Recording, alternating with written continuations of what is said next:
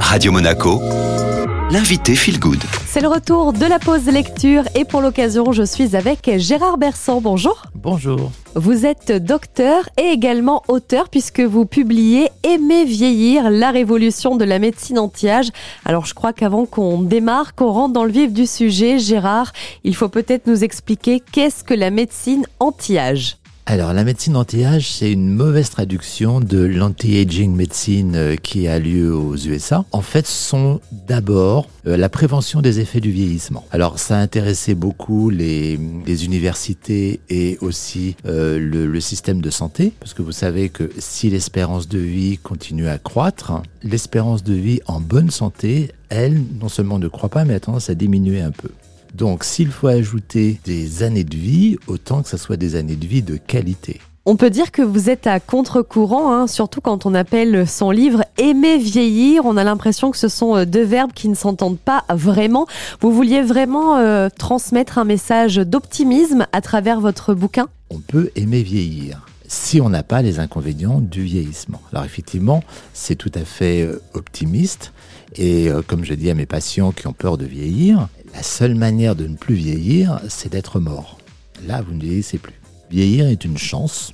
Ce qui n'est pas de chance, entre guillemets, même si la chance n'a pas grand-chose à voir là-dedans, c'est de vieillir avec des complications. Mais finalement, si vous y pensez, imaginez que vous preniez de l'âge sans en avoir les inconvénients. Finalement, il euh, n'y a rien de mieux. Vous résolvez petit à petit vos problèmes sociaux, vous résolvez euh, vos problèmes amoureux, vous vous connaissez de mieux en mieux, et on voit de plus en plus de personnes euh, qui avant auraient paru âgées, c'est-à-dire au-delà de 65, 70, 75 ans, qui sont en pleine forme et qui franchement dégagent une joie de vivre qui, qui fait plaisir à voir et qui est vraiment une leçon pour tout le monde.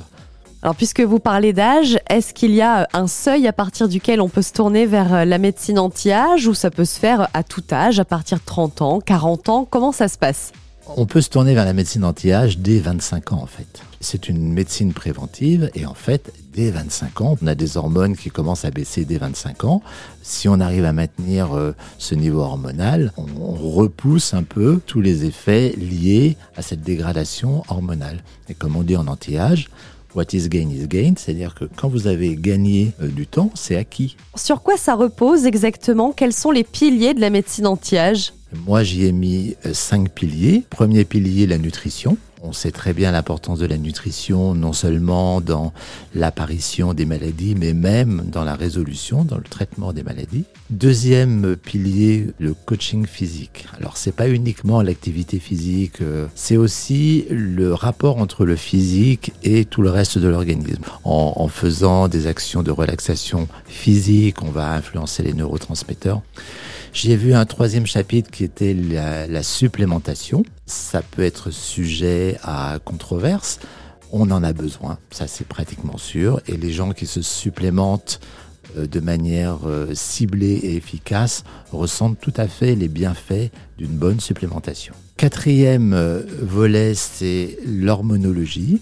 On sait que nous vieillissons par une dégradation aussi de nos, systèmes hormonaux et le maintien d'une bonne fonction hormonale fait partie de la prévention de ces effets du vieillissement.